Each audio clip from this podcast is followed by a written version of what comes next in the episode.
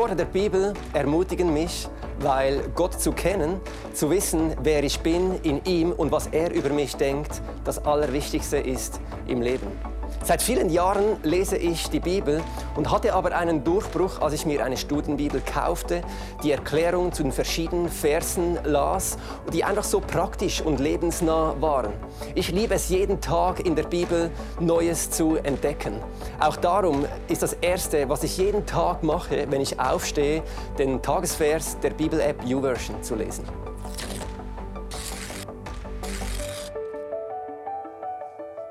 So, guten Morgen. Geht's noch gut? Immer, wenn ich von der Bühne da durchgehe und die, ich schaue auf die LED-Wand, merke ich, die ist so hell. Das ist euch aufgefallen. Also ich sehe mich ja nicht immer nur von, von hinten, aber die ist so hell. Krass, oder? Lass uns mal der LED-Wand einen Applaus geben. Die ist immer da. Die ist immer da. Die hat uns noch nie verlassen. Nein, die, ich war heute Morgen wirklich begeistert. Das ist krass, die ist so hell. Wahnsinn. Also, wir sind ja in, in einer Bibelserie dran über die Wörter Gottes und wir haben heute Morgen, bevor wir, wir haben gebetet, wir beten ja jeden Sonntagmorgen um 8 Uhr für die Gottesdienste, Celebrations. Und wir haben heute Morgen uns Ermutigungen gesagt aus der Bibel, aus dem Wort von Gott. Und was mir immer auffällt, ist, wenn man die Bibel zitiert und einander Bibelverse weitergibt, das macht etwas, das verändert dich. Und ich habe heute mal wieder gemerkt, die Bibel hat einfach mehr Kraft und mehr Power, dass man oft das denkt und man denkt oft, ja, jetzt hat der Paulus geschrieben in guten, in schlechten Tagen, aber sie ist inspiriert von dem Geist Gottes und die Bibel bewegt etwas in unserem Geist. Und lass uns Gott für diese Tatsache einen Applaus geben. Das ist mir mega wichtig. Lass uns Gott für das einen Applaus geben. Weil das, ich liebe das Wort von Gott. Das Thema ist, wie kannst du nach dem Wort von Gott leben? Wie können wir nach der Bibel leben? Das ist so meine Frage, die ich heute in den Raum stelle. Und ich habe äh, eine Geschichte gelesen von einem Rabbi, einem Juden. Und die, die befolgen ja die Gesetze Gottes sehr, sehr genau. Die haben ja nochmals Zwischengebote und so. Und es gibt bei den Rabbis und bei den Juden gibt es eine Sache, am Sabbat darf man nicht arbeiten und man darf auch nichts vom Boden aufheben oder auflesen. Das ist ja bereits schon Arbeit. Also da geht ein Rabbi am Samstag, geht er durch die Straße und plötzlich sieht er auf dem Boden einen fetten Bündel Geld liegen. Und er denkt, Sabbat. Ich kann, ich kann mich nicht bücken und es aufheben, das wäre gegen das Wort von Gott verstoßen. Und irgendwann sagt er, Halleluja! Und dann kommt ein Freund und sagt, warum Halleluja? Ich hatte eine Erkenntnis. Und dann nahm er eine Kreide und malte einen Kreis um das Geld rundherum und sagte, ich habe jetzt gerade eine Offenbarung von Gott bekommen. Da, wo das Geld liegt, ist schon bereits Montag. Und er stand in den Montag hinein und arbeitete wieder. Nach dem Motto, sei flexibel, sagt die Bibel. Mit anderen Worten, du kannst äh, das Wort von Gott immer so strecken und immer so anpassen, dass es für dich passt. Und es gibt in der Theologie gibt es zwei Sätze, wo man sagt, wenn ich die Bibel lese, lese nicht ich die Bibel, sondern die Bibel beginnt mich zu lesen. Und der zweite Satz ist nicht ich interpretiere die Bibel, die Bibel beginnt mich zu interpretieren. Mit anderen Worten, wenn du Bibel liest, bekommst du einen Filter, einen Spiegel vor unser Gesicht wunderbar gemalt. Die Bibel nennt uns oft zwei Bilder, das zieht sich durch und sagt, das Wort Gottes ist wie Brot. Ich habe mal gegoogelt, wie lange kann ein Mensch ohne Brot leben? Man sagt 40 bis 80 Tage, je nachdem, wie geübt du bist. Also ohne Essen geht nicht. Und Brot steht für es nährt dich, es trägt dich und es stärkt dich, es gibt dir Energie. Und das zweite Bild, wo oft begrabt ist, sagen wir, die Bibel ist wie Wasser. Und ich habe auch gegoogelt, man kann ohne Wasser, sagt man, zwischen 7 und 21 Tage kann man leben, sagt man. Schon sieben finde ich ein bisschen äh, krass, aber das sagt man schon Statistik. Wasser erfrischt dich und es reinigt dich. Und wenn man diese zwei Bilder nimmt, ist interessant, wenn wir die Bibel nicht lesen, dann werden wir geistlich müde und geistlich schlapp.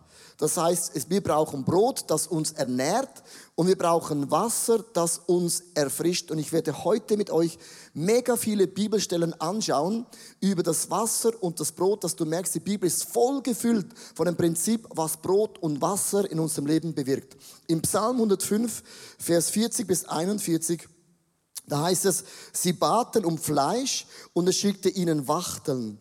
Mit Brot, das heißt Manna vom Himmel, stillte er ihren Hunger. Er öffnete einen Felsen und das Wasser floss heraus. Bäche strömten in die trockene und unfruchtbare Wüste. Das Wort von Gott hat den Power, Dinge in unserem Leben, das wüst und leer ist, wieder zu beleben. Wer von euch weiß, was das Wort Manna übersetzt bedeutet? Das Wort Manna bedeutet, was ist das? So, was ist das? Sondern sie haben manchmal gedacht, Gott, was soll das? Und manchmal lesen sie die Bibel und sagen zu Gott, was ist das? Ein Bibelvers, wo Brot und Wasser nochmal zusammenkommt, das ist in 1. Korinther 10, Vers 3 bis 4, wo es heißt, sie alle aßen die gleiche Nahrung, die Gott ihnen durch ein Wunder schenkte, das Manna. Was ist denn das? Und tranken aus dem ihnen von Gott geschenkten Felsen, der sie begleitete und dieser Fels war Christus. Ich habe das schon mal in Predigt äh, gebracht. Der Felsen, der das Volk von Gott verfolgte, war physisch ein Felsen. Leute haben gesagt, das kann doch gar nicht sein, dass ein Fels dir nachwandert. Ja, wie ist ein Mannabrot möglich? Wie ist es möglich, dass ein brennender Dornbrusch nicht verbrennt? Für Gott ist es kein Problem, dass ein Felsen dir begleitet und der Felsen steht für Christus. Christus folgt dir jeden Tag in deinem Leben nach. Das ist immer bei dir. Aber das ist der Punkt, es geht darum, Wasser fließt heraus. Und die Bibel sagt, die Bibel ist wie eine Quelle, die nie versiegt und Wasser fließt raus.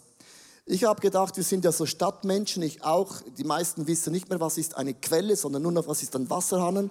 Darum habe ich eine Quelle mitgebracht. Dass wir Stadtmenschen wissen, so sieht es aus. Und wenn man so eine Quelle anschaut, mega beruhigend, oder? Mega schön, oder? Frisches Wasser, es reinigt, es erfrischt und es hört nie auf. Und jetzt gibt es ein Grundproblem, das du heute das wissen musst. Gott ist eine Quelle mit frischem Wasser. Die Bibel ist wie Wasser, aber es gibt noch eine zweite Wassereigenschaft und das ist der Teufel. Der Feind Gottes spricht auch Wasser aus, auch Worte aus. Also Gott ist eine Quelle, spricht Worte aus, aber der Feind spricht auch Worte aus. Der Unterschied ist folgendes, Gott ist eine Quelle von Wasser und der Teufel ist eine Sturmflut von Wasser. Diese zwei Dinge möchte ich euch heute anhand der Bibel zeigen und erklären. Lass uns eintauchen. Ersten Punkt, zerstört durch die Sturmflut. Das ist ein sehr negativer Titel. Aber ich möchte euch ganz kurz einen Text aus der Offenbarung zeigen und euch erklären, was dieser Text theologisch ganz konkret bedeutet. Offenbarung 12, Vers 15. Da heißt es, und die Schlange warf aus ihrem Mund Wasser wie ein Strom hinter der Frau her und sie mit dem Strom fortzureißen. Also das Wort Schlange, wenn man das in der Bibel sieht, steht immer für den Teufel. Der Teufel in unserem Leben. Dann die Frau in der Offenbarung steht immer für die Kirche. Kirche. Und dann ein Strom fortzureisen bedeutet zerstören. Jemand hat gesagt, mir kann man das auch noch schöner schreiben. Das ist das Schönste, was ich kann. Also, das heißt übersetzt, der Teufel versucht die Kirche durch Worte zu zerstören. Und das ist ein wichtiger Punkt, den du verstehen musst, weil der Angriff vom Feind ist immer, hat das Gott wirklich gesagt? Also stimmt das Brot und stimmt das Wasser? Also hat das Gott so gemeint und der Feind versucht immer mit perfiden Worten die Kirche Gottes zu lähmen. Darum es ist wie eine Sturmflut. Ein Wort genügt und du bist erledigt für immer. Ich habe eine Auflistung gemacht von Sturmfluten in unserem Leben. Zum Beispiel, es kann sein, dass jemand zu dir sagt, du wirst es nicht schaffen. Ein Wort, nicht mal so bös gemeint, es kann dein ganzes Leben für immer zerstören. Oder alle sterben in deiner Familie und du bist die nächste Person. Oder Leute sagen, du hast voll die falsche Person geheiratet, das war ja offensichtlich. Oder du bist in der falschen Ehe. Habe ich auch schon mal gehört von Leuten. Du, Gott mag dich nicht. Du bist es nicht wert. Oder der Zehnte funktioniert nicht. Warten lohnt sich gar nicht. Jemand sagt zu mir, du bist verrückt, Leo. Gut, das denke ich oft auch.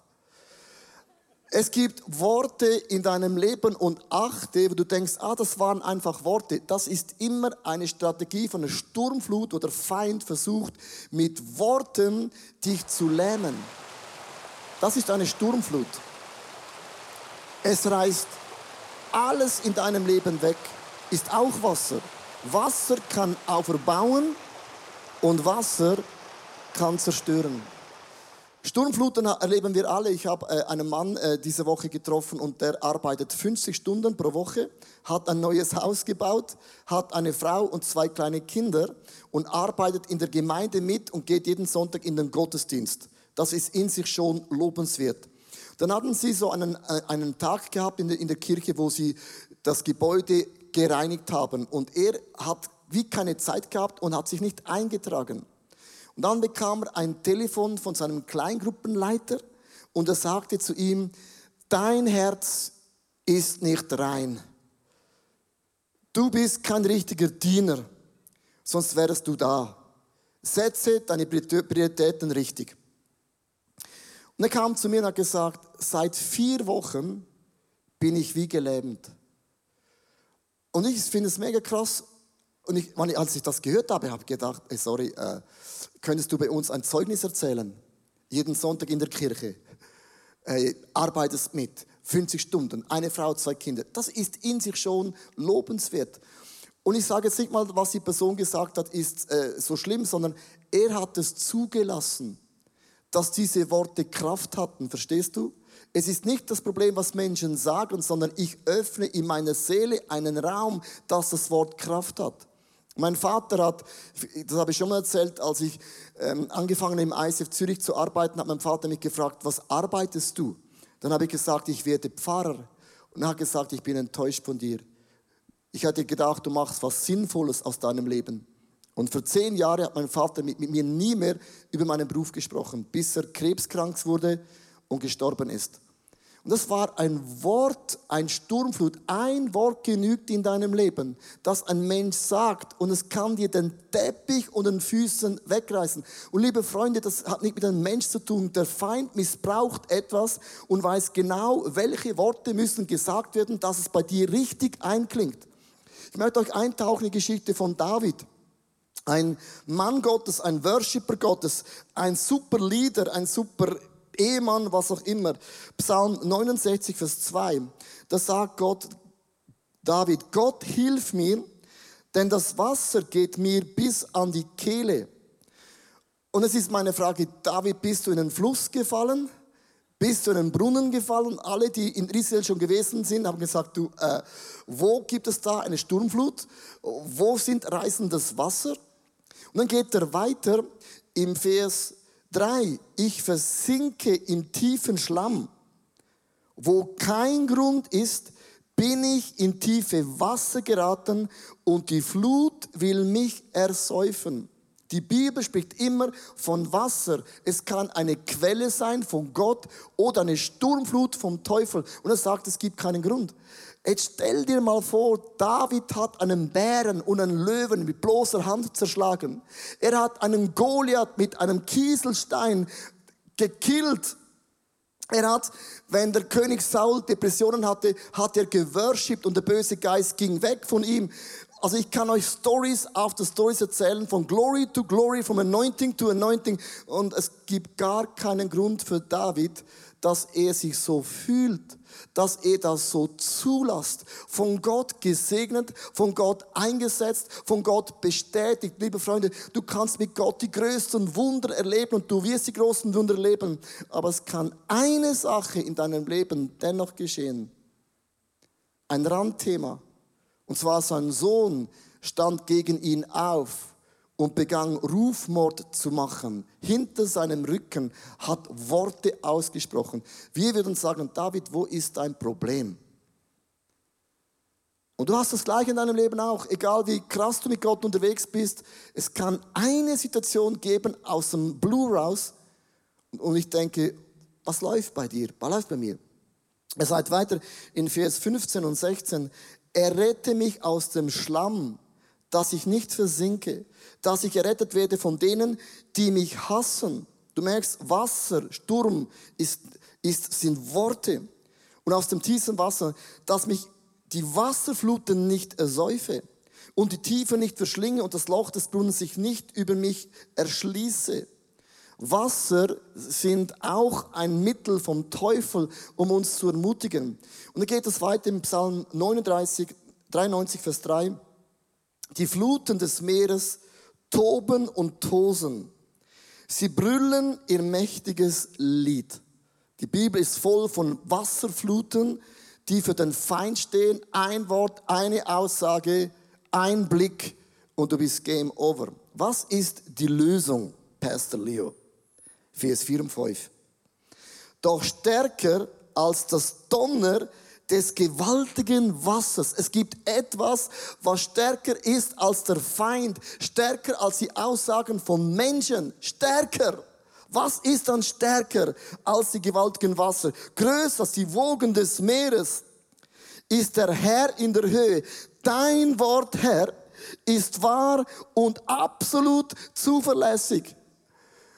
Und die Bibel sagt, das Wort Gottes, die Bibel, das Brot und das Wasser ist stärker, liebe Freunde, als alles andere auf der Welt. Aber was bringt ein starkes Wort von Gott, wenn wir es nicht lesen?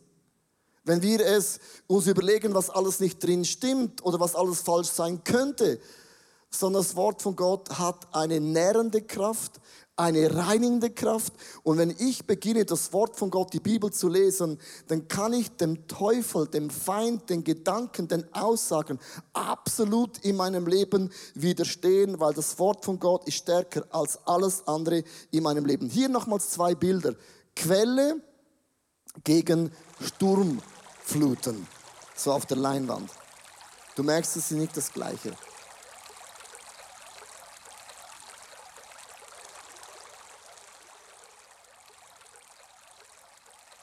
Sprüche 18, Vers 4 und 21. Die Worte in eines Mannes Mundes oder Fraues Mundes sind wie tiefe Wasser. Und die Quelle der Weisheit ist ein sprudelnder Bach. Mit anderen Worten, das Wort von Gott, die Bibel, ist eine sprudelnde Quelle. Sie hört nie auf, unser Leben zu segnen. Und jetzt kommt ja die Frage, aber warum haben dann diese Worte so Kraft in unserem Leben, was Menschen sagen?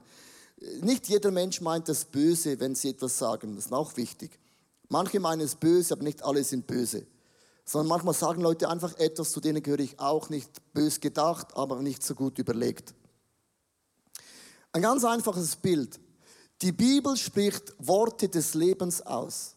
Das ist ganz krass, wenn du die Bibel liest, Gott spricht immer Worte des Lebens aus. Eine Quelle erfrischt, reinigt und nährt.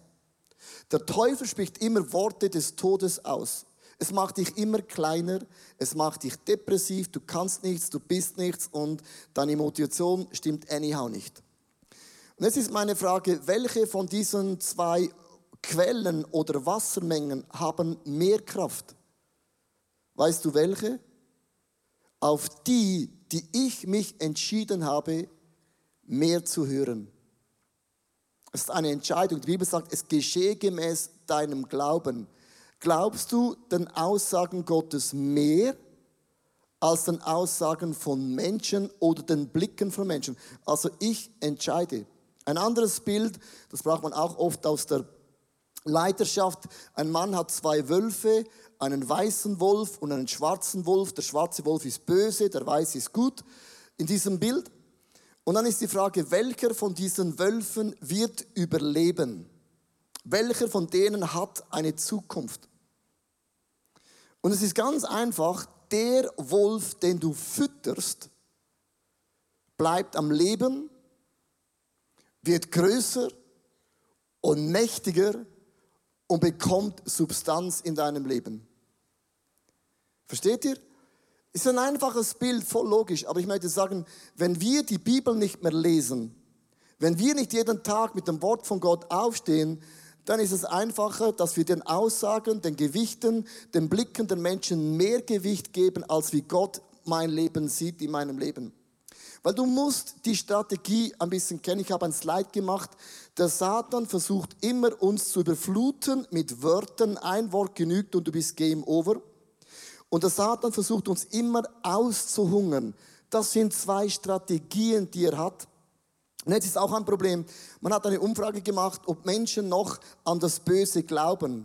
Auch in der Kirche sagt man, 60 Prozent der Gottesdienstbesucher glauben nicht mehr an einen Teufel. Und sagen einfach, das ist irgendwie so etwas Komisches. Und wenn du nicht mehr daran glaubst, dann, dann, dann, dann hast du viele Stellen in der Bibel, die machen keinen Sinn, weil es gibt einen Gegenspieler. Es gibt etwas, was alles versucht, dein Leben zu limitieren.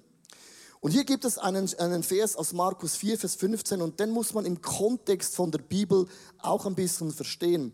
Da heißt es, denn an dem Weg aber sind die, die an dem Weg aber sind die, bei denen das Wort Gottes gesät wird. Das Wort von Gott wird gesät, wenn ich es lese, es wird etwas gesät in meinen Geist hinein. Und sie werden es hören. Und das ist noch nicht der Punkt, dass du etwas liest und hörst, ist nicht der Punkt. Dann kommt die Frage, wieso bin ich so schwach? Weil der Feind kommt so gleich. So gleich kommt der Satan. Er kommt immer so gleich und kommt und nimmt das Wort weg, das in sie hineingesetzt worden ist. Der Feind nimmt immer wieder die Verheißungen Gott von deinem Leben weg. Entweder sind wir verheißungsorientiert oder erfahrungsorientiert. Was heißt das, dass der Feind die Worte wegnimmt? Es gibt einen deutschen äh, äh, Slogan, der sagt, wer schreibt, der bleibt. Wer schreibt, der bleibt. Also wenn du nicht diese Verheißungen Gottes aufschreibst, kommt der Feind, reißt es raus und du hast es vergessen. Aber wer schreibt, der bleibt. Wie komme ich auf diese These? Ganz einfach. Als der Engel Gottes der Maria eine Jungfrau sagte, du wirst den Messias auf die Welt bringen, sagt die Bibel ein hochinteressantes Wort. Und Maria behielt das Wort in ihrem Herzen. Sie hat es bewahrt. Sie hat es verschlossen. Sie hat es bewahrt. Das heißt, sie hat es irgendwie tätowiert und aufgeschrieben. Und wenn wir diese Dinge von Gott nicht bewahren, kultivieren, aufschreiben, kommt der Feind und er stiehlt es wieder weg. Verstehst du? Wer nicht, wer nicht schreibt, der bleibt auch nicht. Ich möchte euch zudem ein Beispiel äh, sagen von mir. Und zwar, ich habe mir wirklich die Gewohnheit gemacht, dass ich immer Verheißungen oder Prophezeiungen, die Menschen über mich machen, schreibe ich immer auf. Auch wenn ich es nicht verstehe, äh, heißt es nicht, dass es nicht eintrifft, sondern ich habe mir das immer aufgeschrieben. Wirklich, immer. Immer, meine ich fast immer. Es ist interessant, vor einer Woche hatten wir ein Pastoren-Gathering und wir haben da Lobpreis oder Worship gemacht und da kommt einer der Pastoren zu mir und sagt, ich hatte einen Eindruck für dich, aber ich kann mit dem nichts anfangen und ich sah die Zahl 35, du warst 35 Jahre alt. Es gab im ICF einen Kongress und da war ein Guest Speaker und er hat über dich prophezeit und du hast es nicht aufgeschrieben und du hast es wieder vergessen. Kann es sein? Das ist krass. Ich schreibe mir praktisch alles auf. Aber diese Prophezeiung habe ich nicht aufgeschrieben, weil sie war für mich so groß, so unmöglich, dass ich gedacht habe, komm, das war ein Amerikaner. Ja, ich bin auch ein Schweizer. Ist ein Amerikaner. Sie sind immer positiv. Und ich habe es nicht aufgeschrieben. Und dann hat er mir zu mir gesagt, schreib es auf, es wird geschehen. Und die Prophezeiung kam von meinen Deutschen. Und dann hört ein Schweizer gut zu, weil die sind sehr exakt und genau. Und ich sage dir mit dem nicht, ich schreibe mir immer alles auf, aber ich habe gemerkt, ich, schreibe Dinge auf, die Gott zu dir spricht. Schreib diese Verheißungen, diese Bibelwörter, das Brot, das Wasser, schreib es auf. Wer schreibt, der bleibt. Weißt du warum? Ich möchte euch drei Sachen zeigen im Leben von Jesus. Jesus ließ sich taufen. Und bei der Taufe kam der Geist Gottes auf Jesus in Form von einer Taufe. Und dann hieß es, das ist mein geliebter Sohn, über den ich mich von Herzen freue. Warum musste der Vater Gott seinem Sohn sagen, ich liebe dich, du bist mein Sohn? weil er wusste, dass auch im Leben von Jesus gibt es Sturmfluten. Gibt es einen Feind, der kommt, egal ob du der Sohn von Gott bist oder nicht. Nach diesem Event ging Jesus in die Wüste, hat 40 Tage gebetet, gefasst mit seinem Gott im Himmel. Und in der Wüste kommt der Feind und achte, was er sagt. Wenn du der Sohn Gottes bist, er stellt die Identität von Jesus in die Frage. Er hätte sagen können, ja, du versuchst zu fasten, du bist hungrig und du bringst es eh nicht hin. Er greift immer, liebe Freunde, deine Identität an. Bist du wirklich ein Sohn Gottes? Bist du wirklich vergeben? Bist du wirklich gesalbt? Immer deine Identität. Und was macht Jesus? Bitte lass uns von Jesus lernen. Jesus zitiert, es steht geschrieben. Jesus argumentiert nicht mit einem guten Verstand, sagt, das Wort von Gott behauptet was anderes. Jesus kämpfte mit der Bibel. Also wenn du Anfechtungen hast, dann beginne Bibelverse zu proklamieren und auch zu zitieren. Dann hängt Jesus am Kreuz Jahre später. Das gleiche wieder, wo Leute sagen zu ihm am Kreuz, wenn er wirklich Christus ist, merkst du, es wird immer die Identität von Jesus in Frage gestellt. Darum behielt Maria das Wort in ihrem Herzen und schrieb es auf. Und ich glaube, auch Jesus hat die Worte von seinem Vater, ich bin der Sohn von Gott, in seinem Herzen kultiviert. Hol dir ein, ein Paper, ein Buch, ein Journal, was auch immer, ein Daily Journal und schreibe Verheißungen, Erkenntnisse in dieses Buch auf und lass dich füllen mit diesem Wort von Gott im Himmel, weil man muss es im Leben kultivieren. Ich möchte enden mit dem zweiten Gedanken. Das Wort von Gott erfrischt dich als eine Quelle Gottes. 1. Korinther 2, Vers 14 und dieser Bibelvers erklärt uns, warum man die Bibel nicht immer so offensichtlich verstehen kann mit einem menschlichen Geist. Es heißt, der Mensch kann nicht mit seinen natürlichen Fähigkeiten Gott erfassen. Doch was der Geist Gottes sagt, für ihn ist das alles Unsinn. Denn Gottes Geheimnisse erschließt sich nur durch den Geist Gottes. So, hallo Mark. Man hat dich gehört. Bist wie eine frische Quelle. Versteht ihr? Man, der Heilige Geist offenbart dir das Wort von Gott. Ich möchte ganz, ganz praktisch ändern. Ich möchte euch ganz eine praktische ähm, Idee geben, weil ich merke, ich merke persönlich, wenn ich nicht eine Strategie habe, dann, dann, dann oft bete ich nicht mehr so viel und ich lese die Bibel nicht mehr so viel. Mir geht es genau gleich wie euch. Und ich habe eine Strategie in meinem Leben entwickelt und zwar, ich esse dreimal pro Tag. Vielleicht machst du die neue Diät und isst nur zweimal pro Tag, das spielt keine Rolle. Aber ich habe gemerkt, wenn ich esse, kann ich das so einfach kombinieren mit Bibellesen, mit Beten und Get Free. Ich brauche einen Rhythmus in meinem Leben, etwas, was ich sowieso tue, physisch, auch geistlich. Zum Beispiel, wenn du morgens früh aufstehst, du trinkst einen Kaffee, dann liest das Wort von Gott. Und wenn du Mühe hast, die Bibel zu lesen, dann lass dir den Bibelvers per WhatsApp schicken. Und ich habe gemerkt, ich lese jedes WhatsApp morgen früh. Jedes. Das mache ich, keine Ahnung wieso. Und ich habe gemerkt, ich muss mich selber austricksen und ich schicke mir jeden Morgen von YouVersion einen Bibelvers. Und ich klicke rauf und ich lese diesen Vers beim Kaffee und ich denke beim Kaffee über diesen einen Bibelvers nach, was für mich bedeutet. Wenn du zu den Leuten gehörst, es fällt dir schwer, dann YouVersion, äh, äh, aufmachen, Kaffee trinken. Und magst du nicht lesen, es liest sogar noch selber vor. Am letzten Sonntag sogar auf Appenzellisch, ho, ho, ho, so spricht Gott der Herr, ho, ho. Dann am Mittag kannst du beten. Beten für deine Frau, für deine Kinder, für deinen Job. Sei es nur fünf Minuten und sagst du, ich finde keine Zeit in der Firma. Dann geh aufs Klo nach dem Essen und bete auf dem Klo, weil es ein Wohlgeruch für Gott. Und dann am Abend mach ein Get Free. Jeden Abend, bevor ich einschlafe, das mache ich jeden Abend seit Jahren, sage ich immer, Heiliger Geist, hier bin ich, Leo Bicker. Ich check mich immer ein mit Namen, dann weiß ich schon, wer, wer spricht. Ich mache es Gott so einfach wie möglich. Das mache ich jeden Abend, weil ich finde meinen Namen schön. Das ist auch ein schöner Name. Und dann sage ich, Heiliger Geist, hier bin ich. Gibt es etwas, was ich heute verkackt habe? Gibt es etwas, was ich heute hätte tun sollen? Ich habe es nicht getan. Und ich gehe jeden Abend mit einem Get-Free-Moment schlafen. Weil die Bibel sagt, lass die Sonne nicht untergehen vor ungelösten Dingen in deinem Leben. Und das ist so mein Rhythmus.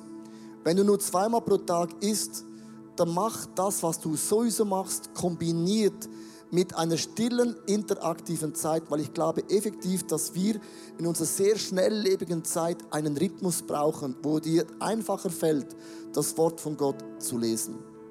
Ich möchte euch ganz am Ende einladen, aufzustehen. Und ich möchte gerne mit euch zusammen äh, einen Bibeltext lesen und dann auch proklamieren. Und das ist der Psalm 23 und die Band spielt ein paar Strophen. Und dann werde ich mit uns zusammen diesen Psalm einfach proklamieren und über unser Leben aussagen, dass du spürst, wenn man die Bibel ausspricht und aussagt, das, das macht was, wie Brot, wie Wasser, nährt, reinigt, erfrischt.